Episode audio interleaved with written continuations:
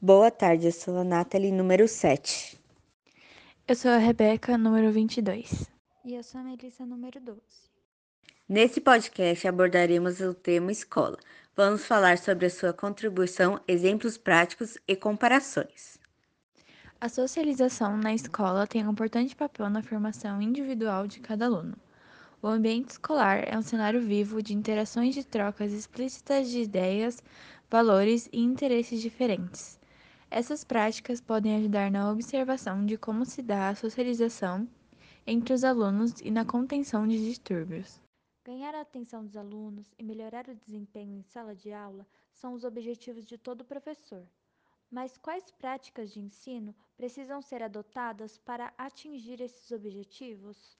Pode-se dizer que uma educação flexível, consciente e inovadora pode ser a chave para melhorar o processo de aprendizagem. Isso porque os alunos do século XXI se tornaram os protagonistas da exploração e construção do conhecimento, enquanto os professores assumiram o papel intermediário do ensino. É por meio dessa nova perspectiva que orientam a prática da educação.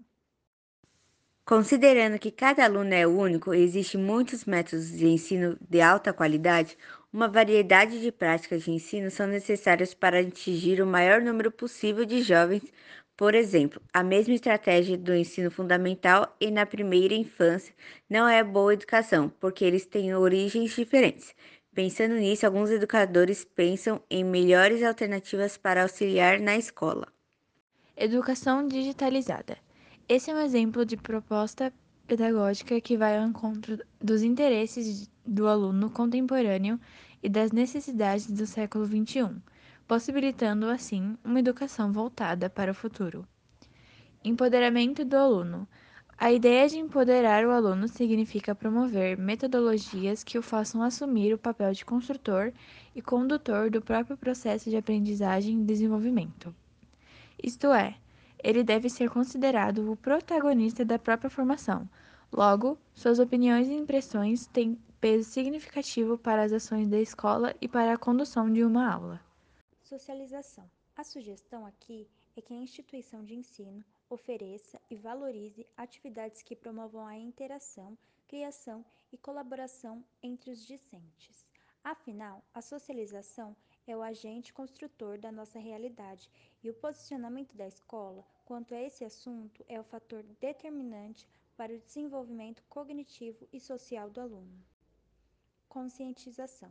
Entre as práticas pedagógicas, as que mais colaboram para a qualidade na educação está o aproveitamento de datas especiais para trabalhar a conscientização de alguns temas com os estudantes. Aliás, é bastante comum encontrar escolas que desenvolvem atividades específicas no Dia da Água, da Árvore, da Consciência Negra e entre outros.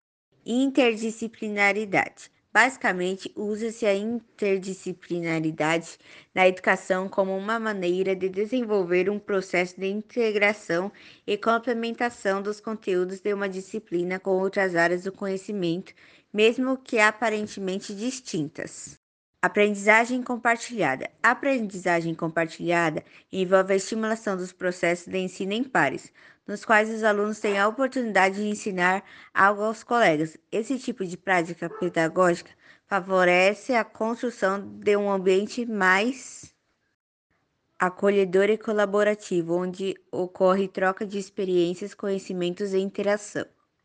Enquanto espaço de socialização da cultura, a escola constitui-se no locus privilegiado de um conjunto de atividades que, de forma metódica, continuada e sistemática, responde pela formação inicial da pessoa, permitindo-lhe posicionar-se frente ao mundo. A socialização na escola tem um importante papel na formação individual de cada aluno. O ambiente escolar é um cenário vivo de interações, de trocas explícitas de ideias, valores e interesses diferentes. Essas práticas podem ajudar na observação de como se dá a socialização entre os alunos e na contenção de distúrbios. Bom, por hoje é só. Espero que tenham gostado. Até a próxima e obrigada.